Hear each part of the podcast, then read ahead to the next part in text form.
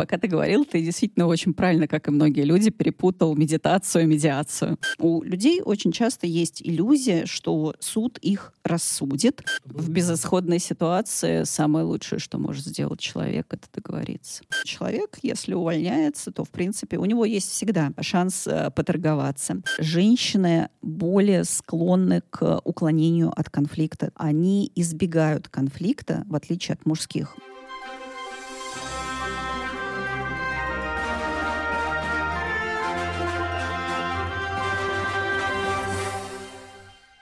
Привет, друзья! Вы слушаете подкаст «Зачем я это делаю?» Главный вопрос программы «Зачем ты это делаешь?» Ты работаешь, чтобы что? Подкаст про смыслы, которые находим для себя. Подкаст посвящен людям разных профессий и сфер деятельности. Мы говорим про путь в бизнесе и жизни через труд и настойчивость. Изменение, развитие себя и движение вперед. Жить значит меняться, меняться значит взрослеть, а взрослеть значит непрестанно создавать себя самого. Друзья, и мы начинаем, но перед тем, как мы начнем, попрошу вас подписываться на подкаст в Apple подкастах, комментируйте, ставьте звезды, комментарии помогают нам становиться лучше. И подписывайтесь, пожалуйста, в Яндекс Музыке, чтобы не пропустить новые серии. И еще что хочу сказать, делитесь, пожалуйста, подкастом в социальных сетях. Поверьте, вашим френдам это нужно. Что же у нас сегодня за героиня?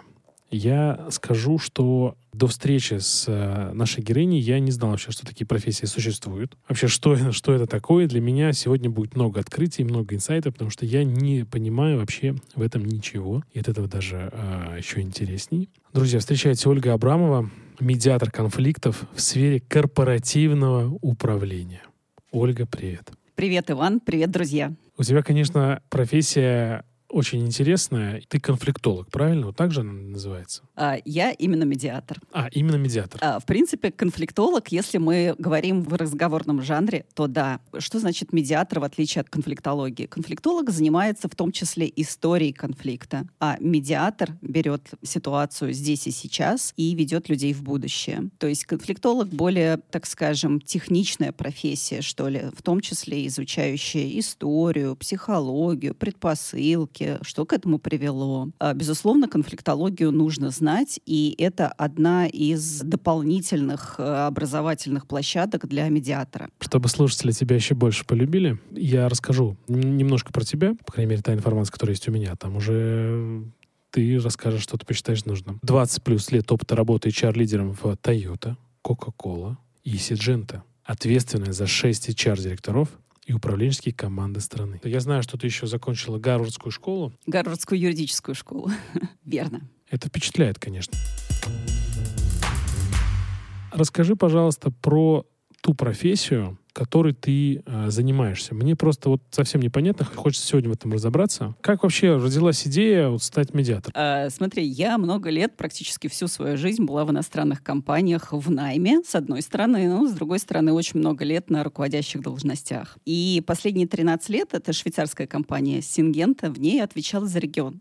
Восточная Европа. Вот как раз это то время, когда у меня было в подчинении шесть HR-директоров разных стран. Там Россия, кстати, Украина, Венгрия, Румыния, Болгария, Греция, Израиль, ну и так далее. В общем, много. Э, а много, чем компания занимается? Много прости? стран. Агробизнес. Агробизнес. Агробизнес известный агробизнес, лидер фактически мирового рынка сейчас. И карьера в найме два года назад перед коронавирусом закончилась достаточно осознанно. Я хотела э, делать что-то другое и после 13 лет уйти, поменять компанию. В Сидженте 13 лет отработал, да? Да, верно. Хотела поискать что-то новое и, безусловно, международное большое. Это как раз тот период, когда начался коронавирус, и весь международный найм, международные должности сошли на нет. А именно это моя квалификация основная.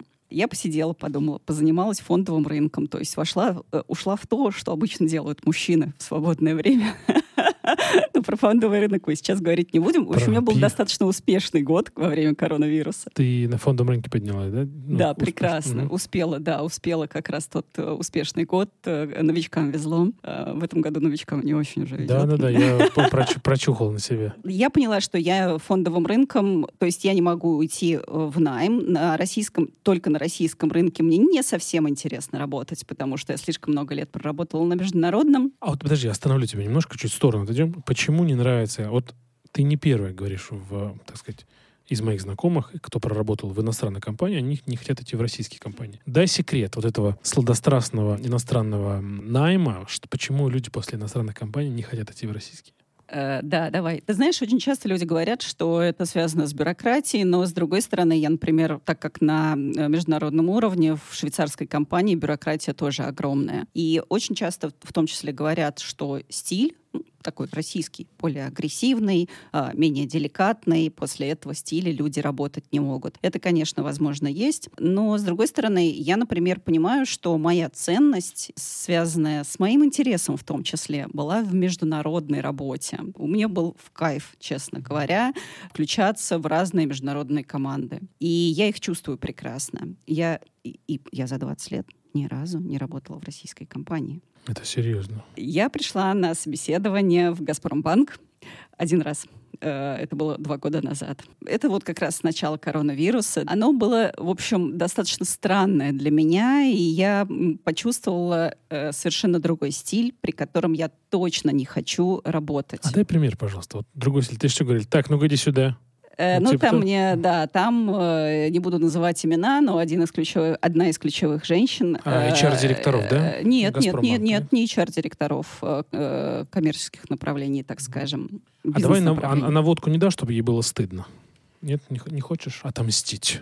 А ты знаешь, я совершенно никому уже не хочу мстить, и, в общем, это уже, это как, знаешь, это как проходная э, информация, которая может произойти фактически топ-менеджером компании, то есть э, ты приходишь, и человек не очень-то, то есть с самого начала приветствие э, достаточно неуважительно начинает, начинается, и ты считываешь, что человек относится к тебе очень свысока. В такой же манере начинаются все вопросы, которые через 15 минут привели к тому, что что же я у них буду делать, если я у них в Урюпинске не смогу закрыть младшего инженера сама лично и находиться у них в Урюпинске там. Когда я сказала, что у меня в подчинении были действительно рекрутмент команды в странах, я могу управлять э, рекрутмент командами в их э, направлении мне еще нужно разобраться для того, чтобы закрывать вакансии. И, конечно, сходу, я прекрасно знаю, как работают рекрутмент команды, я сходу могу много ответов дать, но мои ответы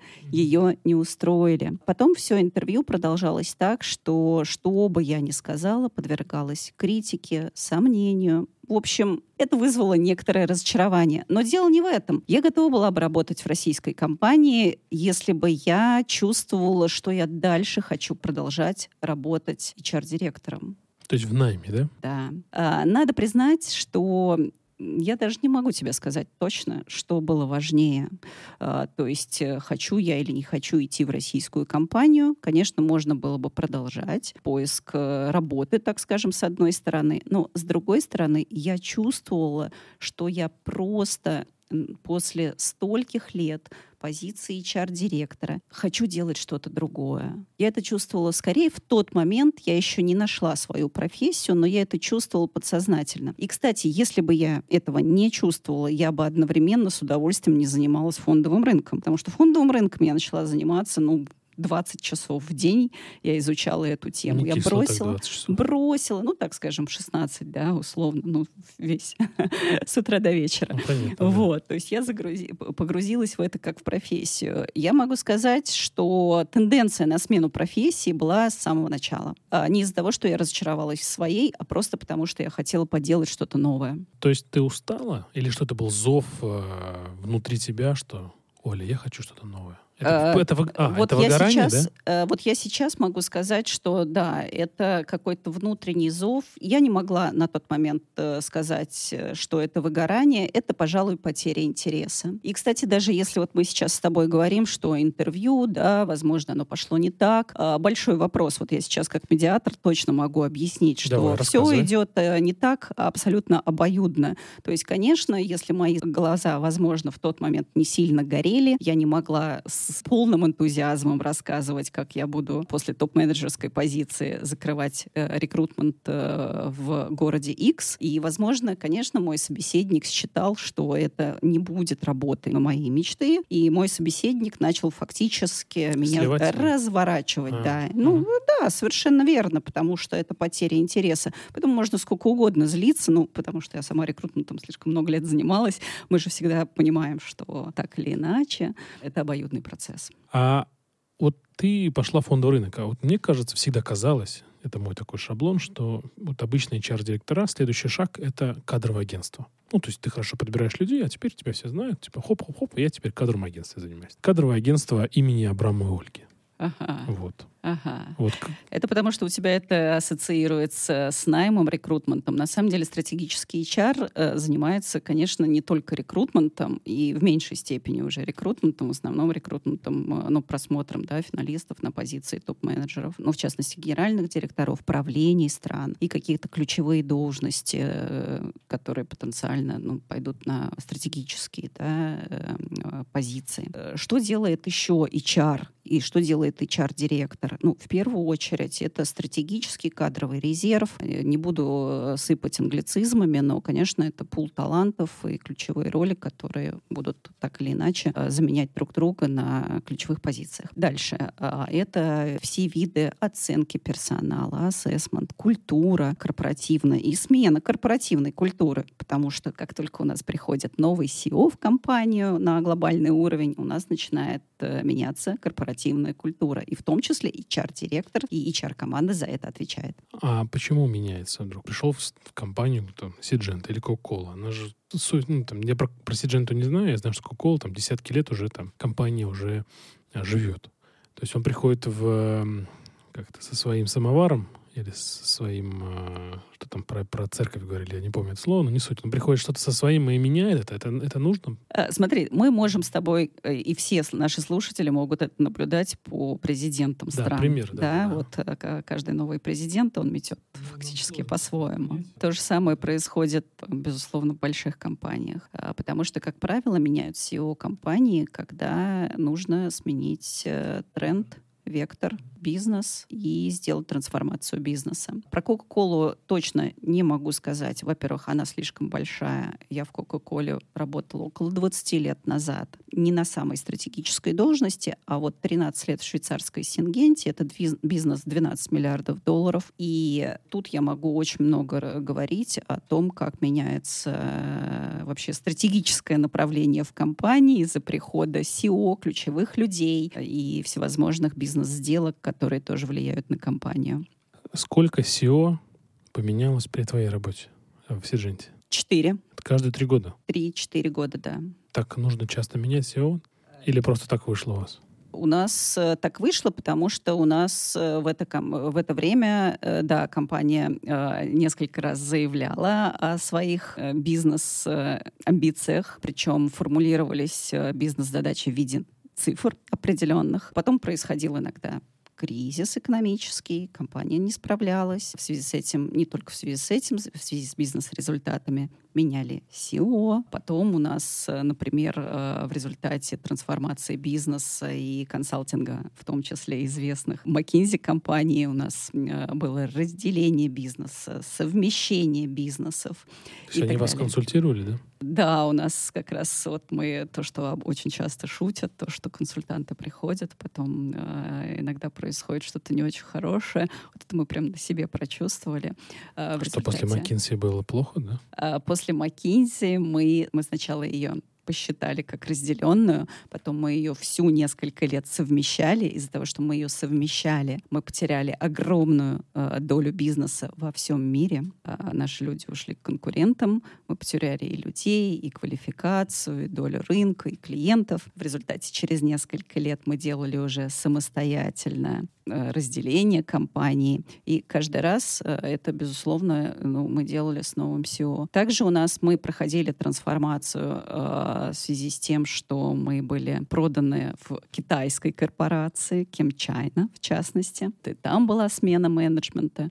В общем, если в двух словах, то да, каждый SEO делал свое новое направление и заявлял новые цели. В связи с этим подкручивалась корпоративная культура. Сложно ее вообще внедрить? Вот так вот взять и сказать, так, ребят, теперь мы э, не целуемся не в левую щеку, а в правую. Знаешь, это зависит от того, насколько люди готовы, извини э, за англицизм, walk the talk это называется. Ключевые э, люди, э, если говорят о том, как мы сейчас меняем организацию, говорят об этом часто, много, в том числе со сцены, в том числе со, на совещаниях, в том числе в индивидуальном общении со своими командами, то культура организации, безусловно, меняется. Если в двух словах, то это связано с тем, как люди, насколько часто транслируют новые ценности и как они их объясняют. Это последний вопрос про HR, и мы еще, наверное, сегодня затронем точнее, сейчас вот наше вот предисловие. Почему иногда ценности одни, а разговоры и действия другие? Хороший вопрос. Ты знаешь, э, так действительно бывает. А, я могу сказать, что в международной организации это работает так, как а, ценности где-то в головном офисе были сделаны одни, а на местах люди с совершенно другим характером, и им эти ценности, с одной стороны, чужды, не заходят, они их понимают. И, кстати, я знаю примеры, э, в частности, они у нас были в Тойоте, когда у нас был президент компании здесь, в России, из э, банковской области, то есть он был не в Тойоте, и он локально... Не из автомобильности, да? Но не из автомобильного рынка. Не из автомобильного рынка. Вот он японец был, но из банковской отрасли. И он мог в кулуарах, в том числе, некоторые, про некоторые ценности говорить, что я их не чувствую, не понимаю. И, конечно, безусловно, допустим, тогда локальное подразделение полностью не могло им следовать. Оно их даже в том числе не понимало, потому что президент э, российской организации в тот момент э, не мог их грамотно транслировать. В результате вот так и получалось, как ты спрашиваешь. Он ездил на «Ладе», что ли? Нет, конечно, все, все мы ездили на «Тойотах». Я просто помню, когда Бу Андерсон, я часто что-то вспоминаю у себя в подкастах, Бу Андерсон, э, президент или генеральный директор, как там правильно назвать, АвтоВАЗа, пришел и увидел, что многие топ-менеджеры ездят не на «Ладах». Это было диссонанс такой. Такой маленький-маленький кейс. Ты знаешь, я могу тебе сказать, что вот, э, например, э, конечно, мы, когда работаем в Кока-Коле, как пример, мы все амбассадоры Кока-Колы. Хотя это было очень много лет назад. Выходишь из Кока-Колы, когда ничего не можешь пить, мне кажется, кроме Кока-Колы и воды. Потому что вот э, проникаешься этой культурой компании очень сильно. Тоже mm-hmm. последний примерчик скажу. Mm-hmm. Я как-то слушал интервью кого-то из топ-менеджеров Макдоналдс, и вот если ты на секундочку отключаешься, ты понимаешь, что Макдональдс — это самая лучшая еда в мире. Сейчас, друзья, эта компания называется «Вкусная и точка». Так, для молодых слушателей наших.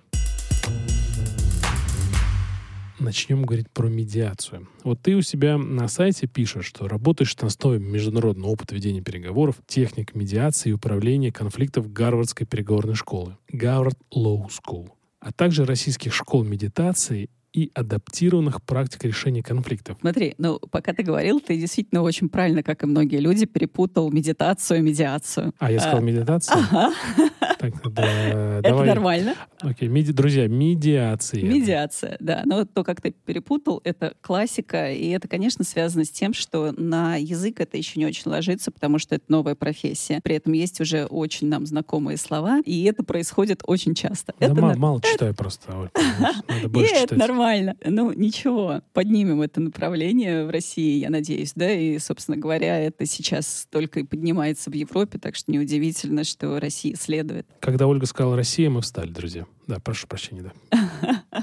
Что касается России, то, с одной стороны, у нас э, есть э, законы о медиации. Они у нас э, уже с 2011 года. Но, с одной стороны, законы-то у нас есть, и они должны помочь в решении конфликтов, безусловно, медиативным путем. Но, с другой стороны, что-то нужно делать для того, чтобы была популяризация э, медиации, и такие действия должны происходить, скорее всего, во всем мире. Что делается в некоторых других странах? Например, люди не могут подать иск э, в суд по некоторым направлениям, например, э, семейное право или потребительские иски, без э, возможности договориться у медиатора. По этой тенденции идет ну, многие страны. Австралия, Новая Зеландия, Гонконг. Там вообще нельзя, допустим, подать иск. Э, некоторые штаты США невозможно подать Э, иск на э, развод. Не могу э, полную справку по всему миру дать, но некоторые страны я просто знаю. Есть большая вероятность, что у нас это тоже бу- будет принято, потому что суды завалены исками и слишком большая нагрузка на суды. И вообще, в принципе, я могу рассказать о том, почему судиться невыгодно и в чем непредсказуемость э, давай, результата. Давай, конечно, ну расскажи. Ага, например, если мы говорим о медиации, то что она решает и что не решает суд? У людей очень часто есть иллюзия, что суд их рассудит и примет их точку зрения. В результате, перед тем, как то есть они идут в суд, и они идут к адвокату, чтобы адвокат их защищал. Адвокат, начиная их защищать, фактически в этой связке они оба действуют в сторону эскалации конфликта, потому что адвокат начинает помогать и способствовать тому, чтобы человек выиграл. Выиграет ли он? Он уверен, что да. Ну, иллюзия такая, да, есть. Иллюзия такая. А почему иллюзия? Потому что есть вторая сторона конфликта, и она для нас тогда всегда слепая зона. Слепая зона, вторая сторона, наш оппонент тоже нанимает адвоката, и вот эти две стороны приходят в результате в суд. Обязательно одна сторона проигрывает. Ну, мы же знаем, да? И когда происходит проигрыш, то получается, что проигрывает и человек, который судился, и адвокат. То есть решение непредсказуемо для самого человека. Но очень часто э, люди, когда идут в суд, ну, помимо того, что они в иллюзиях находятся, убеждены, что они выиграют, да, но они при этом не могут знать, что делает противоположная сторона и как она готовится. Очень часто они не принимают во внимание, что судья исходит не из их точки зрения справедливости, а судья исходит из того, чтобы вышестоящая инстанция а, не вернула дело, то есть, соответственно, чтобы не было апелляции и так далее. То есть судья исходит из а, определенных правил, по которым он должен принять а, данное решение. И это не всегда в сторону человеческого фактора происходит. Соответственно, судиться в США очень дорого. Ну, понятно, потому что там дорогие услуги в том числе. А вот про Русь нашу матушку. В России мы сейчас только начинаем, да, с направлением медиации, с одной стороны, а с другой стороны, в России, например, недостаток в том, что суд может быть публичен. Во-первых, непредсказуемый результат. Ну, неважно, это публичен, стоит деньги. что ты имеешь в виду, что все публичен, могут прийти? Да, совершенно верно. А медиация — это всегда конфиденциально. То есть ты считаешь, что публичное слушание — это плохо? Для многих людей это очень важно, чтобы не, не было публичной информации о них, безусловно. А какой пример вот может дать? Бизнес. О чем я говорю? Это бизнес, это управленческие решения, это партнеры, которые э, делят бизнес. Юристы в основном занимаются семейными конфликтами. Ну, так или иначе, да, это то, что человеку не всегда нужно для того, чтобы выходило в сеть. А пример я тебе могу дать. Например, следующий. А, Михаил Ефремов, известный кейс. А, если... Это актер российский наш, да? Актер uh-huh. российский. А, кто-то, возможно, помнит, что, в частности, после самой аварии, которая произошла, он признал, что это он сделал.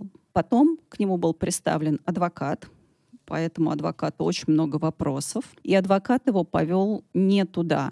То есть адвокат ему начал консультировать в направлении того, что он должен отказаться от того, что это был он, и начался бред. Вместо того, чтобы Михаил Ефремов признал, что он сделал, извинился, покаялся и сделал действия в направлении того, чтобы ему смягчили ситуацию, он начал вести себя абсолютно непредсказуемо. Говорит, что он пересел на соседнее сиденье и так далее. То есть я сейчас не буду дальше э, далеко уходить в детали. В общем, это все за закончилось для Михаила Ефремова и для его адвоката очень плохо. Так он же, по-моему, там сменил адвоката уже в конце, да? Возможно, на каком-то финальном этапе, когда уже все было поздно, он сменил адвоката. Ну, адвокат, да, все, здесь мы все наблюдали в масс-медиа. Э, репутация в результате не только самого кейса, но и поведения, да, и непредсказуемости поведения во время процесса, она только ухудшилась.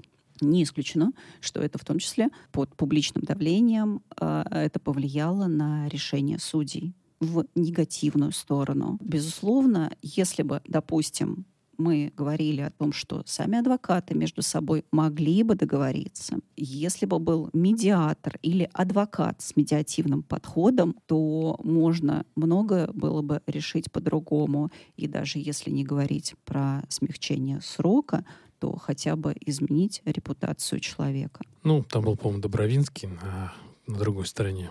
Как бы с ним они договорились бы, даже было бы интересно понаблюдать это. Это что было, В безысходной было. ситуации самое лучшее, что может сделать человек, это договориться. О, Начать договариваться. Ну, мне понятно. Ну, то есть он убил человека, Ефремов. Да. Он, ну, пьяный сел за руль, то есть это убийство по неосторожности, потому что в машине, там, наверное, так это можно назвать, трактовать. Я, конечно, ну, я не знаю, как это трактовать. В общем, была смерть э, человека. Безвыходная ситуация, все сняли на камеру, он пьяный и так далее.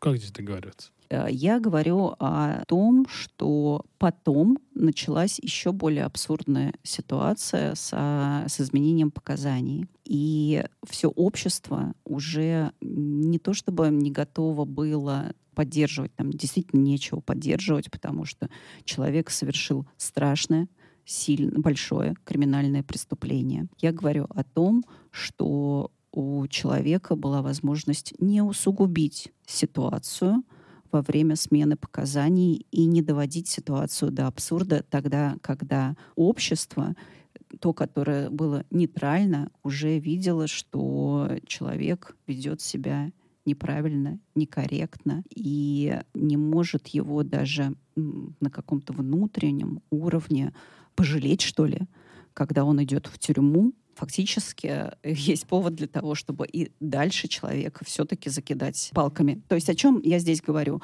Что он, в принципе, начал действительно сам себя демонизировать. А как договариваться? Ты говоришь, просто в самой без, безысходной ситуации надо договариваться. А, в самой безысходной ситуации медиативным путем нужно э, в любом случае делать так, чтобы не ухудшить, а улучшить ситуацию, своего безвыходного положения. В частности, сделать так, чтобы суд был более благосклонен, чтобы общество было более благосклонно. И это делается ровно противоположно тому, как вел себя э, Михаил Ефремов, например, и с помощью своего адвоката. То есть вот как делать нельзя.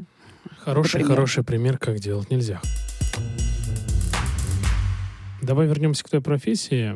Медиация. Как ты поняла, что ты хочешь заниматься этой профессией? В один прекрасный день э, мне попалась информация письменная в интернете. Я когда увидела э, литературу по этому направлению, э, я поняла, что это прям вот мое. Знаешь, вот иногда бывает встречаешь человека, ты видишь, что это мое. И не зря говорят «любовь с первого взгляда». Я могу сказать, что то же самое произошло именно к медиации в моем случае. А мне стало жутко интересно. Прям настолько, что я вгрызлась в эти знания. Потом я нашла через знакомых людей, которые преподают медиацию. Это в российских школах, да? Э, российские школы, кстати, они, вот ты сейчас с улыбкой говоришь, я понимаю, э, твой некоторый сарказм. Э, с другой стороны, у нас направление это прекрасно развивается. И сейчас уже много школ медиации. Кто-то говорит о том, что есть московская школа медиации, питерская школа медиации. И у нас прекрасных, у нас, в общем-то, выпускают медиаторов даже государственный вуз, Питерский университет, а и у нас есть факультет конфликтологии, но помимо вуза у нас э, много коммерческих организаций, в основном это юристы, и не только юристы, и предприниматели обучают э, медиации людей. Кто еще более популярный, чем ты по медиации? У таких из людей, чтобы они известны какие-то? Э, я пока э, новичок, и я не буду преподавать медиацию. Много людей, которые преподают. Имена назвать? Не-не, ну, может, не, не, не дать. Не ну да, они вряд ли что-то скажут нашим Ну, то есть слушателям. там Радислав Гандапас какой-нибудь, там типа такого, нет? Такие есть? То, о чем ты говоришь, это общий рынок, да, soft skills, о мягкие навыки, публичные выступления, они нужны абсолютно всем. Рынок медиации — это в основном на 95% рынок юристов, адвокатов, бывших, ну, в Америке это еще бывшие судьи. Ну, 5% там есть такие, как я, это психологи, HR и так далее, преподаватели. А так как это узкоспециализированное направление, вряд ли будет настолько известно. Ну или должно очень много лет пройти, чтобы медиаторы стали настолько известны, как, допустим, ведущие юристы, э, ведущие адвокаты э, страны как некоторые, ну, мы можем, мы, многие из наших слушателей знают имена известных адвокатов. Наверное, должно еще лет 10-20 пройти, чтобы это направление стало стабильно, как в США, например. Когда наступает момент, когда нужны твои услуги? Вот когда тебе звонят, здрасте, Ольга, помогите. В какой момент жизни, организации, ситуации, ну вот когда тебя нужно пригласить? Смотри, э, вот мое направление, например, э, это управленческие конфликты логическое продолжение того, что я делала как HR-директор. То есть я не беру семейные кейсы, потому что это не моя специализация. Когда меня приглашают сейчас, это тогда, когда у нас э, руководители заходят в штопор конфликта. То есть э, та ситуация, когда есть, ну, пример, есть генеральный директор компании, под ним два топ-менеджера. Они когда-то, год назад, полгода назад, поссорились. Возможно, даже по рабочим вопросам. Ну, чаще всего по рабочим вопросам. И настолько стали непримиримы к друг другу, в результате того, что они не смогли найти или консенсус, да, или что-то решить, что началась эскалация конфликта, и они начали немножечко сначала немного недолюбливать друг друга, потом они начали, начали делиться со всеми остальными, что они не могут работать с этим человеком. Потом они эмоционально высказались по отношению к друг другу, и происходит что? Они перестают иногда здороваться, разговаривать, они на э, серьезных совещаниях бойкотируют решения друг друга, и так или иначе вся организация увлекается в конфликт, потому что знает, что они не разговаривают, что они, в принципе, против друг друга. Вот в этой ситуации генеральный директор э, может пригласить меня и сказать, Оль, надо их помирить. Я не готов расставаться ни с одной или ни с одним из них. Почему? Потому что они отличные эксперты, они по 20 лет работают в организации, и увольнение не рассматривается, потому что при увольнении будет масштаб бедствия для бизнеса. Человек э, в глазах генерального директора из-за того, что они сработались, и он видит, как человек работает со своей командой, не является тем человеком, при котором он может сказать, слушайте, ребят, вы конфликтуете, я одного из вас уволю ну, или даже думать так. То есть он не хочет увольнять. А, более того, вот э, те люди, которые не управляют бизнесами, очень часто говорят, слушай, ну, если ты мучаешься ну, с этим, парнем или, или да, со своим человеком, который у тебя в подчинении, да уволь ты его. Вот это звучит со стороны очень часто. Но мы как руководители понимаем, что да, реальность несколько отличается. Когда допускается возможность потерять под собой экспертов, мы понимаем, что для нас некоторые люди незаменяемые, что мы потеряем бизнес, если мы человека уволим. То есть незаменимых нет? Такая вот поговорка, она не подходит? Э, незаменимых нет. А ты, а, а ты, кстати, как-то относишься к этому? Есть заменимые или нет? Интересно. Э, ты знаешь, Оля, здесь вопросы задаю я. Так хочется всегда сказать, а. но да я шучу, конечно. А я верю в то, что заменить человека очень сложно, а очень дорого. Наверное, можно, то есть бесспорно, но я думаю, что будет дороже. Я думаю, что будет дороже, потому что ну, мы потратим время на поиск, на адаптацию, можем ошибиться, ошибиться в, в найме. Ты очень фразу хорошо сказала, когда мы перед, эм, перед интервью общались. Ты сказал, что незаменимых нет только на уровне ресепшена, и все. А, а все, что, точно. А все, что выше, все очень тяжело заменить. Точно, совершенно верно. Да, да, да. И когда мы кому-то даем ценное указание, да, поменяй, да, это мы исходим из того, что, в общем, кажется, что на уровне ресепшена работают все, а и что директоров по, продажам очень много, логистов очень много, и всевозможных экспертов и топ-менеджеров. Чем выше э, человек в позиции, чем выше роль человека, чем, тем больше нужно знать контекст организации. И, в принципе, Обычно, если вот оценивать да, стоимость смены руководителя, то в среднем, совсем грубо можем сказать, что это 6 месяцев э, там, его зарплаты общей или общей компенсации. То есть полгода его зарплаты, вот нам на вскидку стоимость его замены. Но дело же не только в стоимости.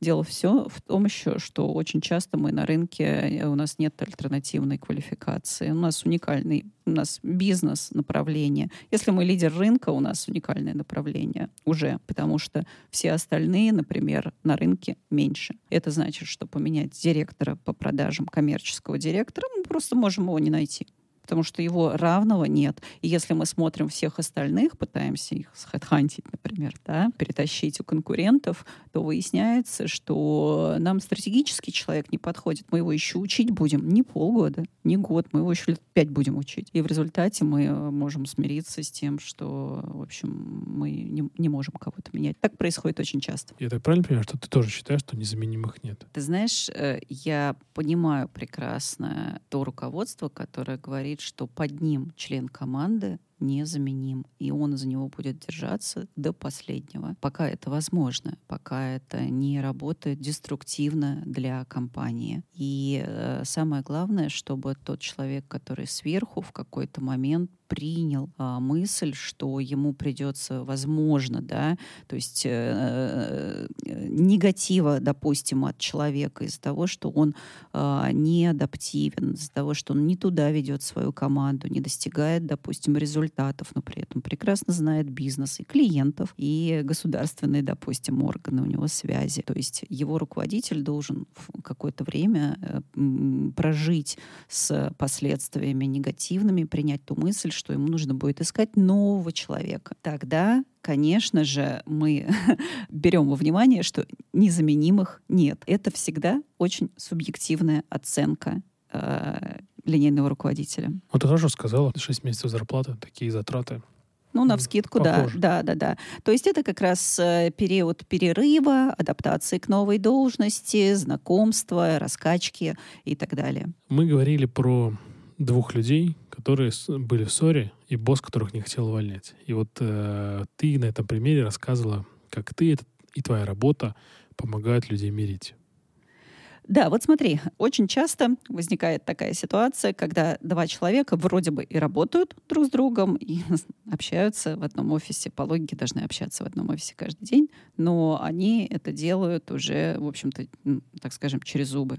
Кто-то этого не делает, и несколько кейсов у меня было таких, когда люди совсем уже не могут друг с другом разговаривать. Причем в одной ситуации это непосредственно сам генеральный директор и его подчиненный коммерческий директор. Один в Москве, другой в Питере. Не полностью перестали общаться. Ну или два э, человека под генеральным директором, э, возглавляющие разные подразделения, тоже зашли в такой штабр конфликта, когда все, никак, и даже не здороваются друг с другом. И вот когда меня, как правило, приглашает генеральный директор, и потом я встречаюсь с людьми, они мне говорят, Оль, у нас зашло так далеко, что вариантов никаких нет. Мы не примиримся. Мы начинаем работать. Хочу два примера э, разобрать, которые ты говоришь. Когда поругался генеральный директор с коммерческим, и, соответственно, те, кто два человека подчинялись руководителю генеральному директору. Вот давай кейс рассмотрим там, где а, генеральный директор поругался с коммерческим.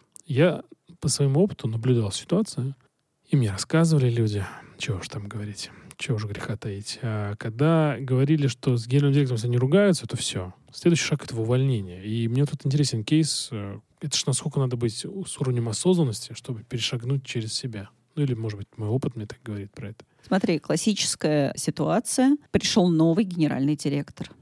Молодой, не, не такой опытный, как предыдущий, менее влиятельный в силу э, того, что он новичок как генеральный директор, и подчиненный его не принимает. Хотел бы, да и не принимает.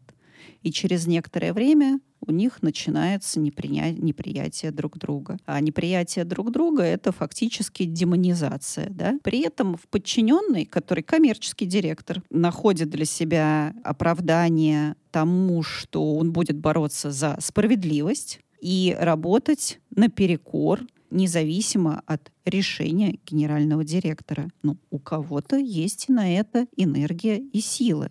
И нужно понимать, что человек, который дорос до должности коммерческого директора, иногда готов найти на это энергию и силы. И даже, в общем-то, чувствовать ну, некоторую миссию в этой борьбе.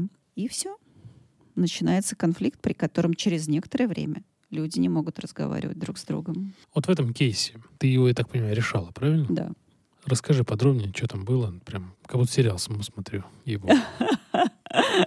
Что там, что там, что же можно сказать? Оля, ну давай уже говори, что там, что там было? Ну что там было? А ты меня спроси, что там было. Вот Оля, что, что там было? Вот как генеральный директор, я просто почему-то я подумал, что генеральный директор давно работал и коммерческий директор давно работал. И они поругались. Э, ну вот да, классическая ситуация, когда до этого оба человека вроде бы работали, и, кстати, очень часто бывает, они да, работали на, на одинаковых уровнях должностей, то есть возглавляли подразделение, но один из них стал генеральным директором. Несправедливо, как кажется другому. При этом э, тот, который стал генеральным директором, предвзято всегда относился, они уже, когда были руководителями подразделений, не очень находили общий язык друг с другом. И тут у них начинается усугубление, потому что один считает, что тот выбран, ну, в общем, не должен был быть выбран э, по разным причинам. Э, этот считает, что тот был, должен был давно быть уволен вообще-то. И вот э, начинается конфликт. Что там, э, примирение или нет? Э, ты знаешь, 85% случаев по статистике могут быть медиабельны. То есть мы можем найти решение между людьми. 15% может быть не медиабельно. То есть тогда, когда люди не готовы договориться, и они, в принципе, хотят расстаться. Расскажи, что вот как ты решал этот кейс? Потому что, ну, прям реально интересно очень. А, ты знаешь, вот, например, вот в этом конкретном кейсе у меня была как раз та ситуация, когда люди очень уже хотели бы Набить друг не работать, морду. да, не работать вместе и э, не то чтобы не мучить друг друга. То есть там ситуация у меня вот в том конкретном кейсе дошла до того, что люди э, не могли вообще друг с другом разговаривать даже о расставании. То есть один э, руководитель не мог подойти и сказать, слушай, ты будешь уволить. Вернее, они к, этому, к этой теме подходили, но второй говорил, я вас окружу судами, адвокатами, восстановлюсь, и вы мне должны выплатить несколько лет э, моей зарплаты э, вперед, и только так, э, возможно, вы сможете со мной договориться. Это То коммерчески есть, говорил, да, так? Ну, так коммерчески часто говорит. Надо взять на заметку. Вообще переговоры с э, топ-менеджментом, э, как правило, сильно отличаются от э, классических увольнений, безусловно. Слушай, Оля, вот сейчас опять в сторону чуть. А вот, например, если человек вот так говорит, адвокатов вам, я вам вот этих, вот этих, он потом на работу устроится?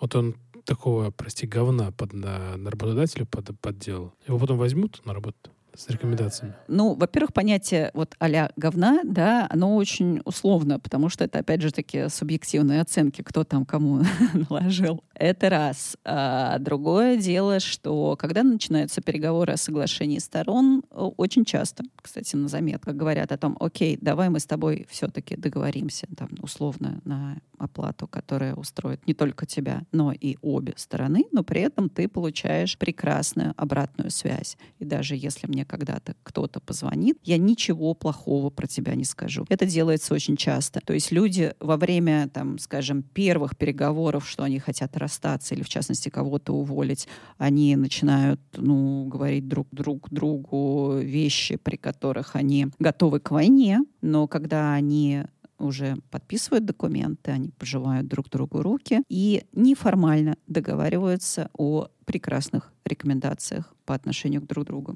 Но я же могу их не выполнять.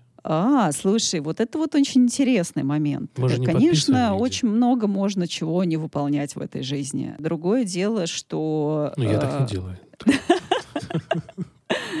Да, я понимаю, что если бы ты, кстати, делал, возможно, ты бы не задал так вопрос, потому что это открытая дискуссия о том, кто как делает. И э, дело все в том, что э, так или иначе мы исходим от того, что мы будем дальше развиваться на рынке через 5, через 10, через 20 лет. А вопрос, что знают о тебе, особенно если это единый сегмент рынка, как ты расстаешься и почему работает, кстати, медиация в том числе, потому что можно судиться и расстаться, безусловно, врагами, а можно договориться самостоятельно и на всю жизнь остаться, если не друзьями, то в хороших отношениях. И кто знает, к чему это приведет, когда снова, возможно, понадобится встретиться на этом рынке через 10, через 20 лет. Я скажу, что всегда есть еще один аспект.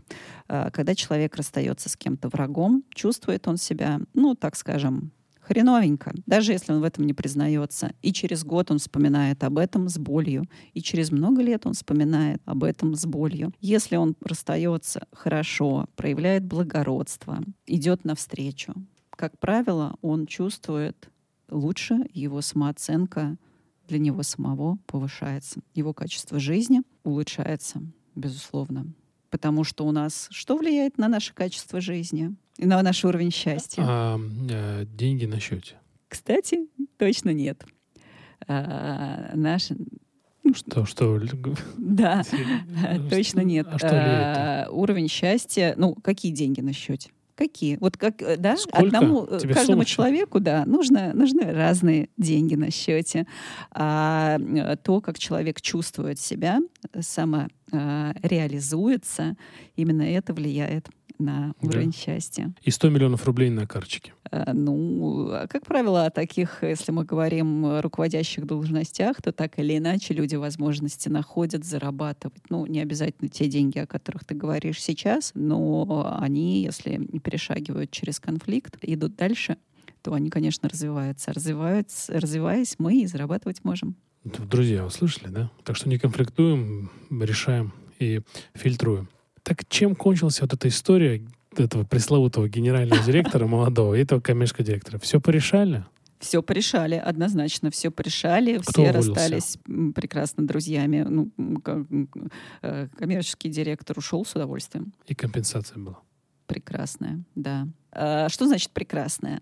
Э, когда я как медиатор работаю условно прекрасная, она для обо обоюдных сторон. То есть один человек э, увольняемый хочет очень-очень много, э, организации это не подходит, и прекрасная компенсация, это не значит, что сам человек получил прекрасную компенсацию. Это значит, что он получил середину, та, которая была прекрасна для двух сторон конфликта. То есть правильно понимаю, что надо просить больше? А, слушай, если мы говорим об увольнениях, это вообще отдельный прекрасный разговор, как себя вести при увольнениях. Очень часто и HR, и линейный руководитель не знают, как увольнять, так, чтобы все ударили по рукам. Нужно э, просить э, больше, конечно, если такая ситуация происходит. А другое дело, что, кстати, очень многие люди, когда увольняются, они вот на стрессе э, готовы психануть, положить заявление на стол и э, боятся переключиться на э, переговоры о том, чтобы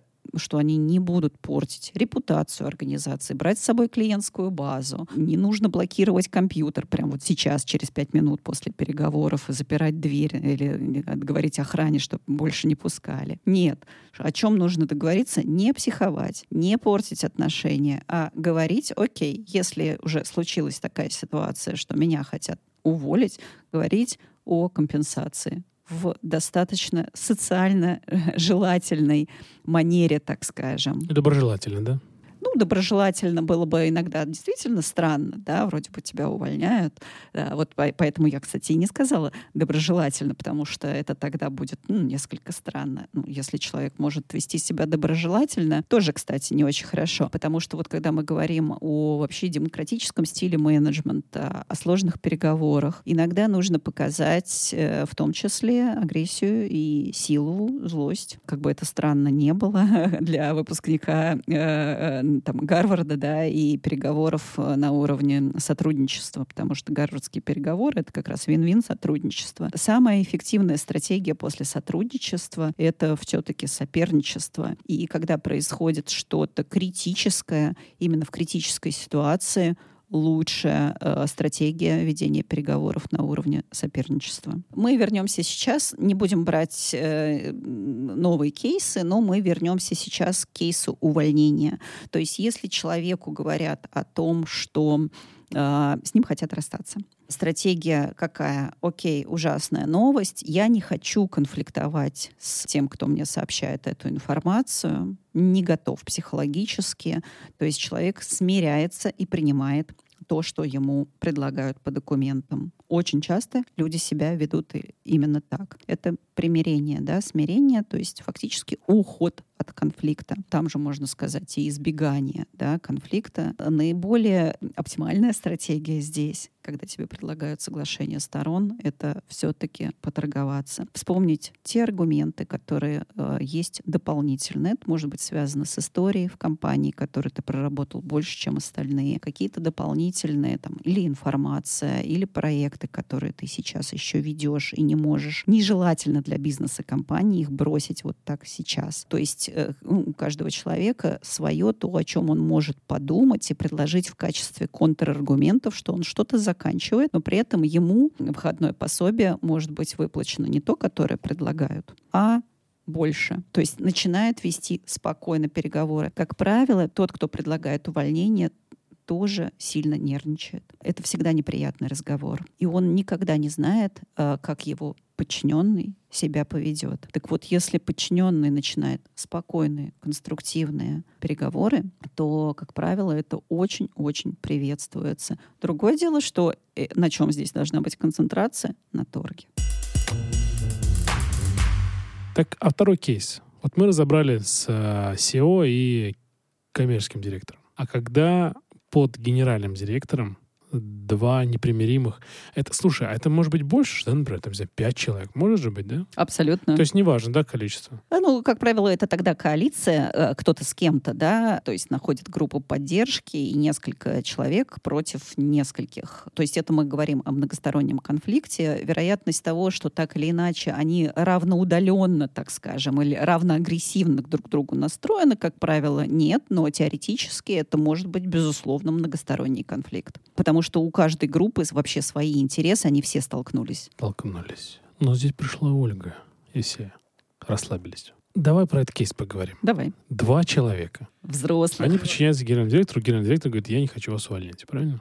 Верно. Что ты им говоришь? Ты говоришь, так, ну пойдем пивка попьем. Я сейчас условно, да, или кальянчик пойдем покурим, сейчас ты мне все расскажешь. Что ты у них спрашиваешь? Почему они вдруг мирятся вообще? То есть как, я вообще с удивлением все это говорю, потому что я такой думаю, мне вот это, что ты говоришь, очень знакомо, потому что у меня тоже были оп- опыт был, и я смотрел на коллег, что конфликт реально мешал. Он реально э, не давал развития и роста и так далее. Я иногда думаю, что он, он вот в моей, наверное, карьере прошлой, а я думаю, что конфликт, его невозможно решить. Но думая сейчас, я думаю, что мы просто его не решали. Он просто, он просто был.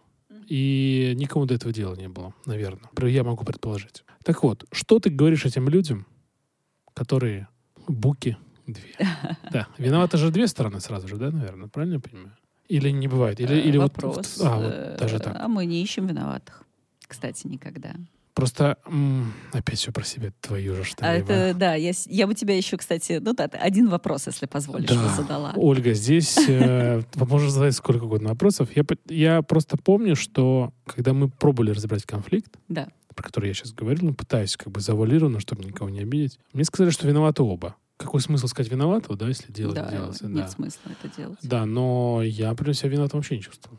Я чувствовал себя правым, как и всегда, в принципе. Ну, это шутка, конечно. Но я не чувствовал себя виноватым. Задавай вопросы, мы вернемся к кейсу. Ты, кстати, вот правильно сказал, что конфликт не решали, и, возможно, не решал никто из участников конфликт. Э, это тоже нормально. Почему? Потому что как его решать, э, люди, как правило, не знают. Да, да, абсолютно, да-да-да с какой стороны подойти. То есть нужна в, в, пер, в первую очередь у руководителя, да, вот вашего, да, большая достаточно и навык, и воля, и качество, при котором он умеет решать конфликты, знает, как действовать. Большинство людей это нормально, в том числе топ-менеджеров, они реально не знают, что делать э, в ситуации конфликтов. И именно э, почему меня привлекла медиация, потому что это не только как я могу действовать в конфликте в меньшей степени, мы это изучаем, хотя это, безусловно, тоже через э, со, самосознание, но и в моем случае через предыдущие опыты, мое там на уровне правлений, да, конфликты ага. и стычки,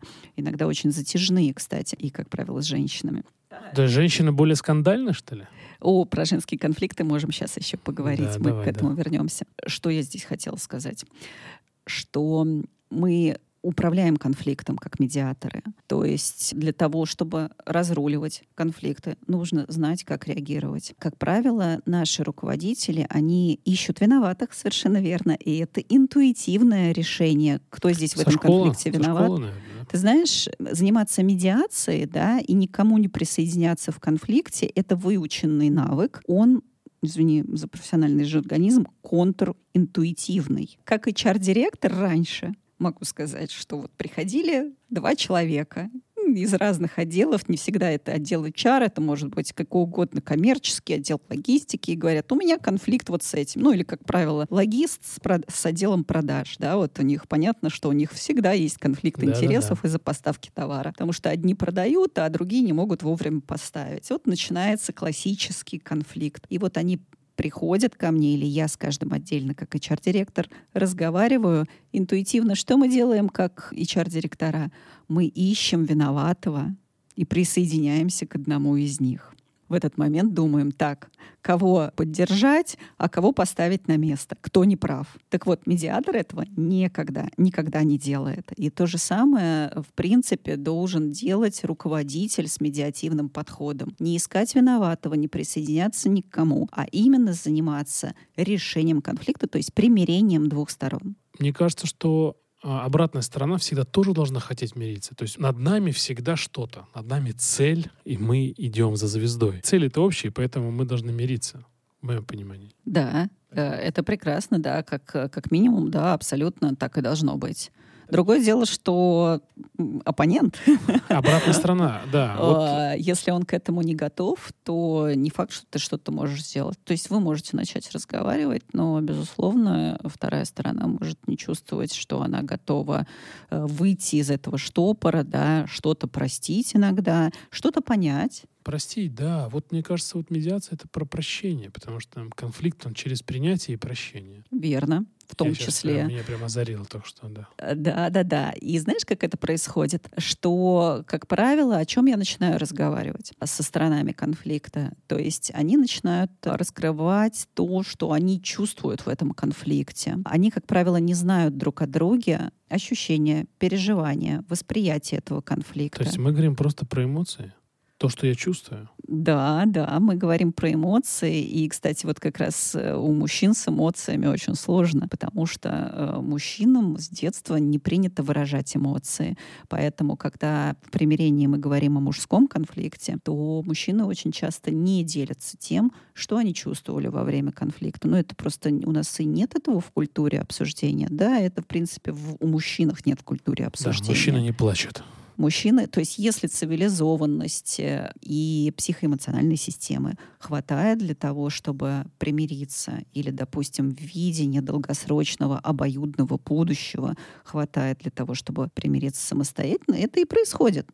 Во многих случаях это, естественно, происходит, иначе бы у нас человечество все бы воевало друг с другом, в том числе локально. Конечно, примирение происходит через то, что люди начинают когда они начинают делиться со мной, раскрываться, мы долго-долго беседуем о том, не только что предшествовало конфликту, но и мы говорим о том, какое было общее будущее, что человек чувствует в этом конфликте. Очень часто человек не признает сам. То есть он, знаешь, живет этим конфликтом, вот этот, ему как будто бы этот конфликт дает энергию. Но он дровит его просто, да? Дровит. А на самом деле, безусловно, это такой так, достаточно токсичный драйв. Он отнимает энергию. Человек через некоторое время понимает, что и сам признается, окей, да, я думаю об этом в выходные, я думаю об этом в пятницу вечера, я выпиваю бокал вина, черт побери. Думаю об этом, я обсуждаю это с друзьями, в баре, везде. Я утром иногда просыпаюсь, я на пробежке думаю об этом. Это дает энергию или это отнимает энергию? Большой вопрос. Вернее, есть ответ на него через некоторое время я э, разговариваю с одним человеком, с другим человеком, даю более расширенную картину мира. Люди лучше начинают понимать друг друга. Потом то, о чем они часто не задумываются, то есть у нас, смотри, когда у нас есть эмоции, у нас отключается рациональный мозг. Это у нас, не буду уходить в физиологию, но результат эволюции. Мы, когда психуем или пугаемся, у нас эмоция нам дана для того, чтобы мы могли спасти свою жизнь. Соответственно, когда мы эмоционируем, мы ведем себя нерационально очень часто. И заходим в конфликт э, тем самым все дальше и дальше. Мы при этом очень часто не видим обоюдного будущего с этим человеком, долгосрочных отношений. То есть мы хотим поругаться здесь и сейчас очень часто, э, вставить пики в колеса друг другу сейчас, потому что что? Доказать того, что мое эго важнее, я прав, и что мы будем с этим человеком делать через несколько недель, через несколько месяцев, через несколько лет, мы уже в этом себя вообще не видим. То есть мы не думаем наперед? Мы не думаем наперед очень часто. А знаешь, кстати, футурологи что говорят? Кстати, они это наблюдали, в том числе э, в Америке было большое наблюдение статистическое, заказанное э, от американских пенсионных фондов. Почему? Потому что феномен заключался в том, что пенсионные фонды говорят, мы не понимаем, почему люди у нас все-таки, начиная с возраста условно 30 плюс, да, не идут в пенсионные формы на стабильном рынке, не накапливают на свои пенсии. Почему? Так вот, выяснилось, что человек оценивает себя в будущем как абсолютно постороннего человека. То есть мы не заточены, наш мозг не заточен на то, чтобы видеть, что мы будем делать, допустим, в результате этого конфликта через пять месяцев или пять лет, неважно, в будущем. Вот, именно поэтому мы хотим дожать нашего оппонента здесь и сейчас очень часто. То есть мы, мы воспринимаем конфликт как бой, да? Абсолютно как бой. И, кстати, вот я могу сказать, что иногда мы застреваем с топ-менеджерами в конфликте. И один из моих прорывных вопросов, который сработал как мне показалось. Э, ну, безусловно, там было очень много вопросов, потому что мы иногда сидим по 4 часа. То есть прям реально очень долго. То есть это не как... в одной, не ком, в одной комнате сидим? С, да, с каждым из них, а потом еще сажаю вместе. А потом еще, когда они уже готовы к разговору с друг другом, сажаю вместе, если нужно, несколько раз. А это в... Сейчас, простите, ага. секунду прям. А это в, в офисе делается? Или, в наоборот, офисе. нужно не в офисе, чтобы как бы стены не мешали? Или это не важно? неважно, в офисе обычно, да, чтобы собрать всех людей вместе. Так вот, я могу сказать, что э, один из переключателей, я, конечно, как HR-директор в том числе понимаю всю структуру организации, что будет в будущем. И вот когда мы э, подвисаем, да, в конфликте, я говорю не только о прошлом, что было с человеком, но и говорю о будущем.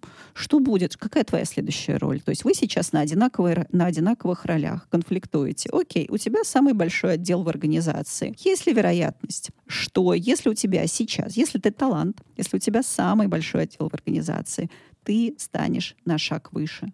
И этот человек будет у тебя в подчинении. Да, и если ты на новой будешь должности, и тот, с кем ты конфликтуешь, у тебя в подчинении, причем у тебя еще, помимо него, еще 9, ну, допустим, да, 10 подчиненных, то есть тебе нужно будет принимать новую роль, и конфликтного подчиненного. Что ты будешь делать тогда?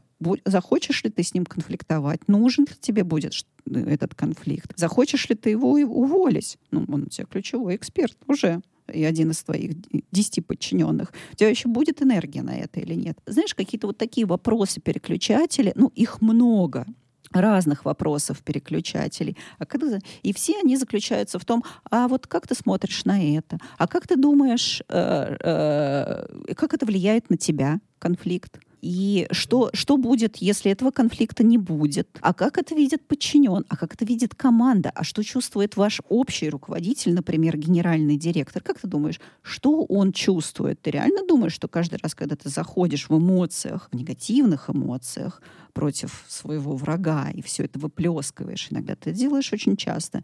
Твой руководитель что в это время думает и делает. Что он думает о тебе? А если вас видит акционер, ваш конфликт, что акционер думает о тебе, а о твоем руководителе, что думает акционер, наблюдая за то, что твой генеральный директор, ну, допустим, да, не может справиться с вашим конфликтом. Ты со своим генеральным директором в одной команде? Вроде бы да. А значит, тогда и этот конфликт влияет на него. Мы рассуждаем об этом иногда часами. Что происходит? Через некоторое время отношение, видение себя в этом конфликте меняется. То есть становится понятно, что вот в рамках большой сложности в этой жизни вот этот конфликт, что ты за него сдержишься, Ничтожен, да. это вообще, да, это не то, что тебе нужно в этой жизни.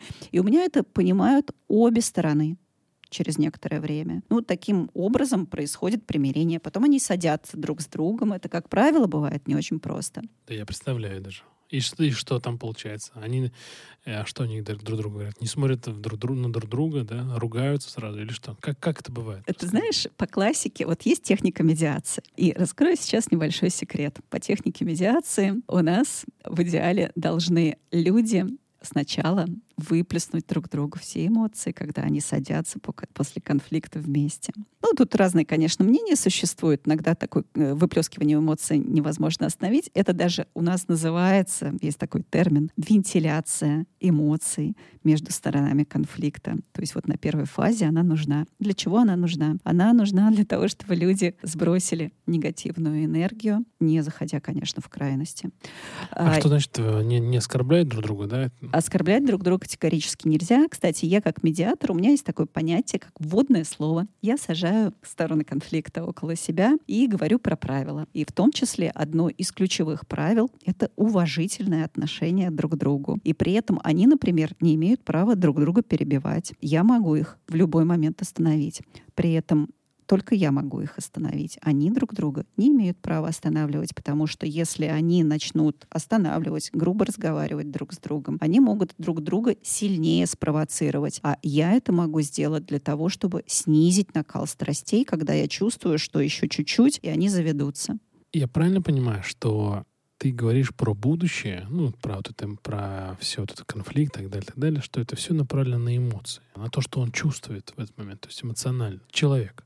А, ты знаешь, об этом мы говорим обязательно. Но, с другой стороны, конечно, мы говорим не только о чувствах, мы говорим и с прагматической точки зрения. Ну, например, бизнес в ну, будущем карьера, вас да, общих. Да, да. То есть тут уже, конечно, мы с прагматической точки зрения рассуждаем, что нужно бизнесу в долгосрочном будущем. А могу я сделать вывод такой, что про чувства говорить говоришь много? Это из-за того, что у нас не принято у мужчин, например, про женский конфликт мы еще поговорим, выражать э, эмоции. Да, э, в этом есть определенные сложности, потому что мужчины не плачут, мужчины не делятся эмоциями. И именно поэтому, кстати, вот, например, в России, да, мужчины не обращаются к психологам. То есть это как бы не комильфо, и я не мужик, если я хожу к психологу. Ну, Для да, многих мужчин это вот так, так и есть. Это все о том, что человек это все держит в себе, то есть он заходит в этот конфликт все дальше и дальше, а все это держит в себе.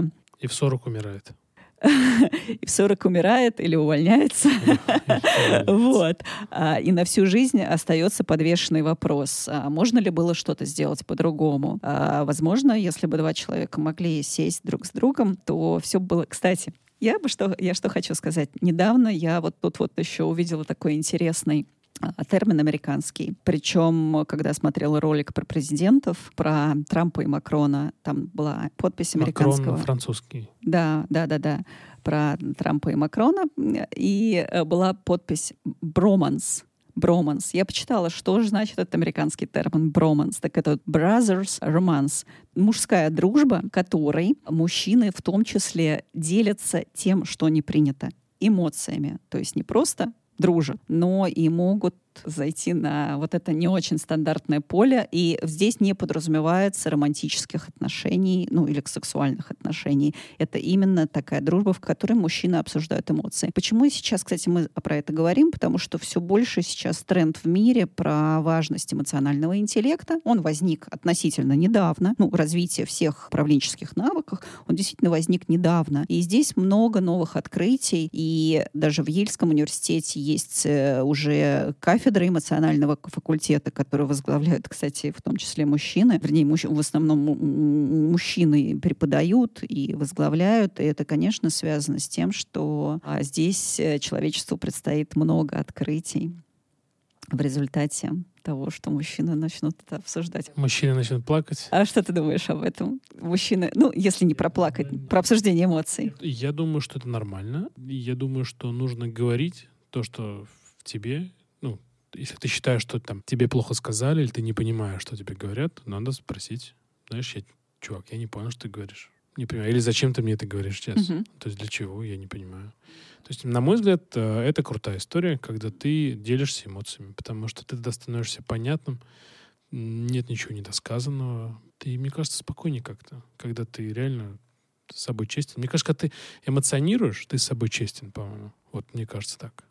Верно. Признание эмоций, кстати, очень работает э, в техниках снижения гнева, в том числе. Проговаривание эмоций, то, что ты наблюдаешь за человеком, проговаривание его эмоций, проговаривание того, что ты сам чувствуешь. Ну, на уровне бытового гнева это очень здорово работает, потому что когда э, один человек в ярости, в гневе, и он видит, что его слышат, это видят, да, то есть признают его эмоцию, яркую, сильную, в которой он, ну, когда он ругается, повышает голос, он что хочет? По логике. Он, Услышь меня. Услышь меня, да, я так стараюсь. Услышь меня. Так вот, если вторая сторона проговаривает то, что она видит его эмоцию, при этом еще и дополняет иногда, да, если это уместно, что она при этом чувствует, то если она добавляет, дополняет, что она чувствует, э, как раз человек понимает, как этот гнев ложится на собеседника. Да, я согласен. Потому что мне кажется, что когда ты перестаешь говорить про чувства, про эмоции, отсюда и алкоголизм, и спивание, вся эта история и вредные привычки и так далее. Хочу про женщин поговорить. Моя любимая тема про женщин. Про женские конфликты. Я знаю термин а женский, женский коллектив. Это вообще такая тема есть. Когда мне говорят, Женский серпентариум. Когда, там говорят, ой, ну я в женском коллективе работала, ой. И вдруг всем становится все понятно. Да, все. очень интересно. Да, да, такое. Не буду, я не помню, как это называется там. Мизгиния. Мизгиния, да? Ну, так, да, отрицание женщин. Ну, воз... я не знаю, что ты имел в виду, не, но не, если я подхватила это, правильно, это, это, это вот отрицание женщин это женщинами сли... и мужчинами. Это слишком обесценивание. серьезно. Да, я, я, да. я такой не мог сказать, нет. Я имел в виду, что там типа про змеи, змеиное логово или как это называется. Про женщин, про женские конфликты.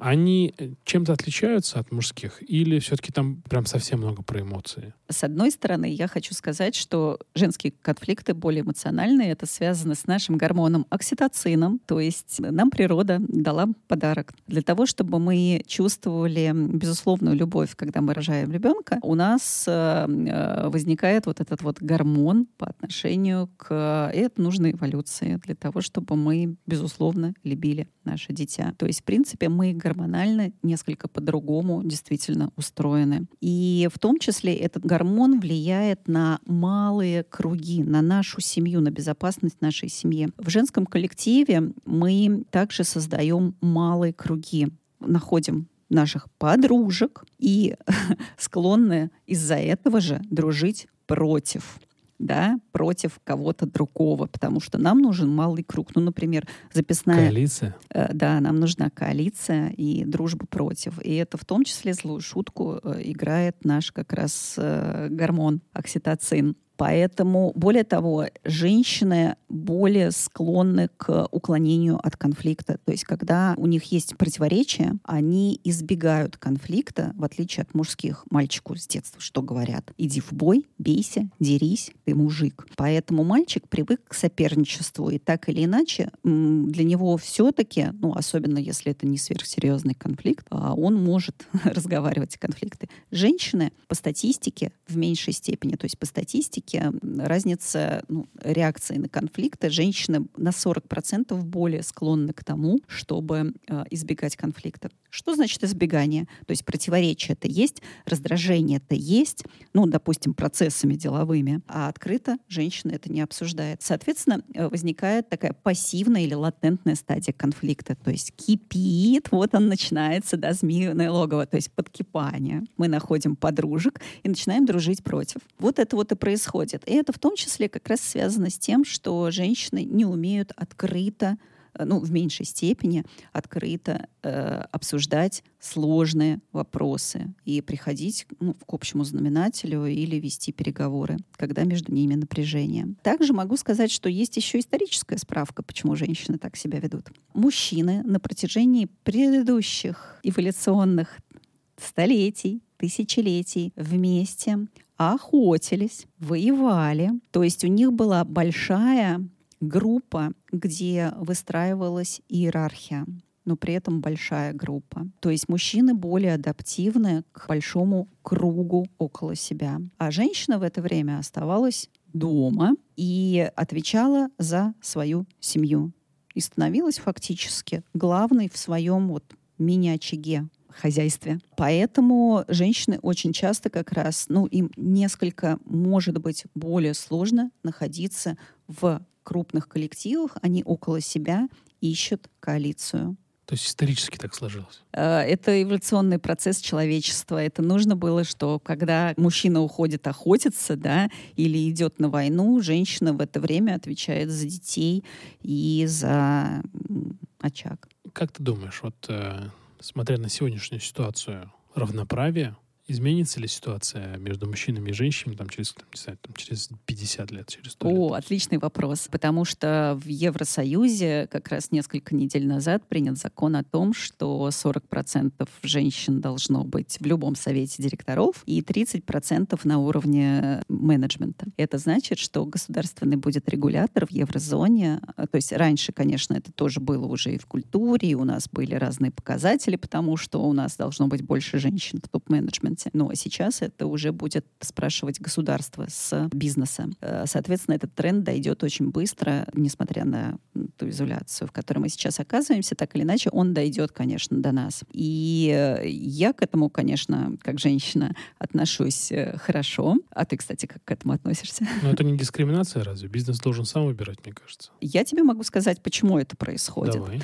Это происходит потому, что за женщинами 80% потребительской корзины корзины. То есть почему с этим носится государство? Нет, не потому что они так любят женщин, ну, в смысле, и не потому что это только инклюзивно, да, и это какая-то благотворительная программа, которая направлена на поддержку. И это фактически победа в экономической войне для государств. То есть ВВП женщин, ВВП государства будет существенно повышено, если у женщин будут более высокие зарплаты. Прикольно. Существенно. То есть это абсолютно экономический интерес в том, чтобы женщины э, зарабатывали на равных с мужчинами. Почему? Потому что женщины тратят намного больше. Этого сейчас не происходит. Но что нужно для того, чтобы женщин-руководителей, обеспеченных женщин, было больше?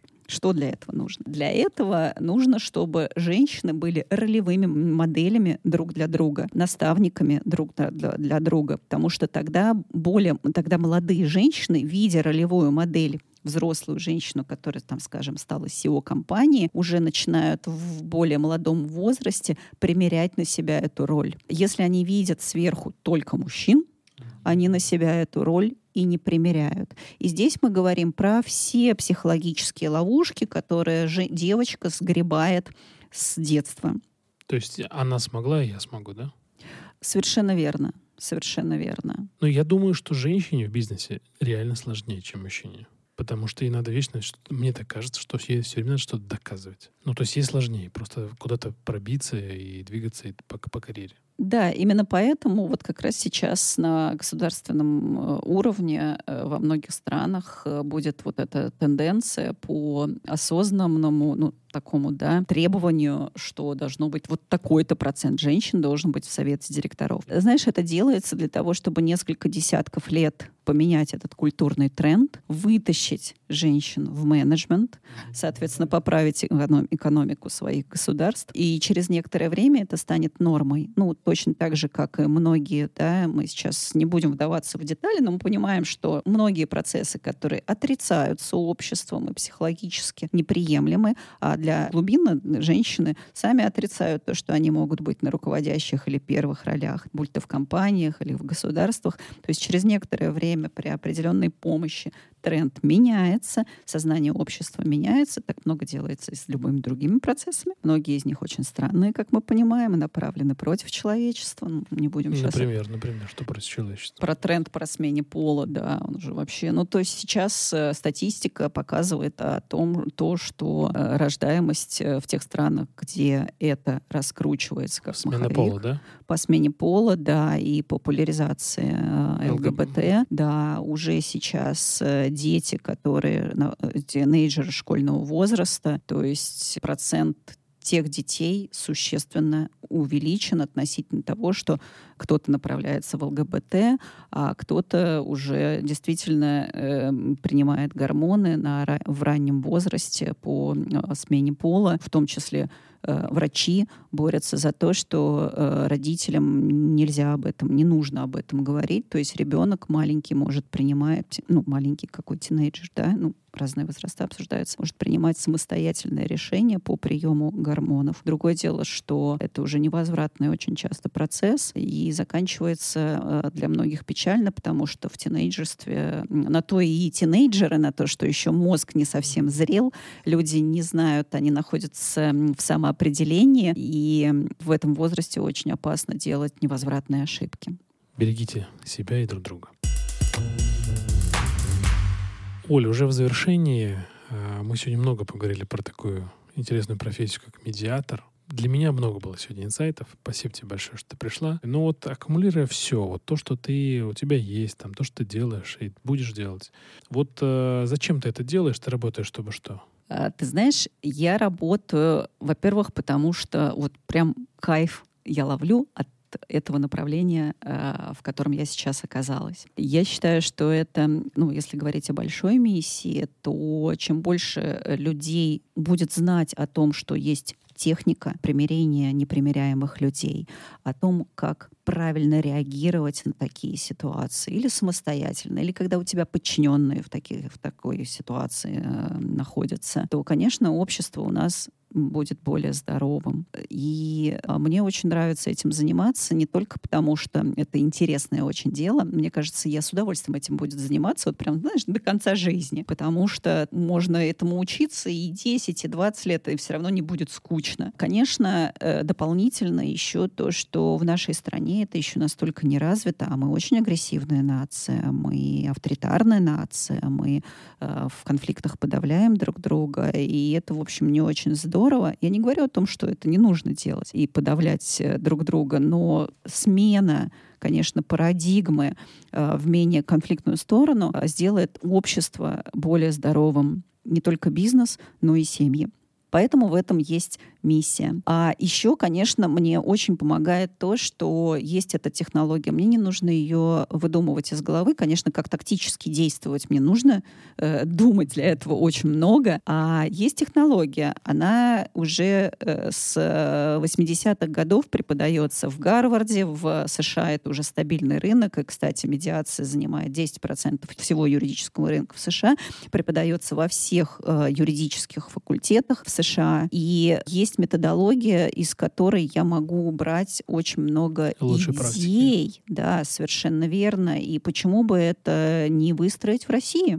И если мне будет нужно, я обязательно к тебе приду. Спасибо тебе огромное. Это было очень полезно. Я получил для себя масса полезной информации. Уверен, что и наши слушатели. Спасибо тебе большое. Спасибо, что пришла. Спасибо, Иван, большое. Мне было очень приятно с тобой разговаривать. Спасибо. Ты да, задавал за... отличные, очень интересные вопросы. Спасибо тебе. Друзья, abramvolga.ru. Заходите на сайт, э, коннектитесь, э, синхронизируйтесь и всю информацию полезную отдам в описании подкаста. И, пожалуйста, подписывайтесь, ставьте лайки. Чтобы не пропустить новые серии, надо подписываться и комментировать подкаст, и делиться подкастом. Это был Иван Нестратов, Ольга Абрама. Спасибо, пока. Спасибо, пока.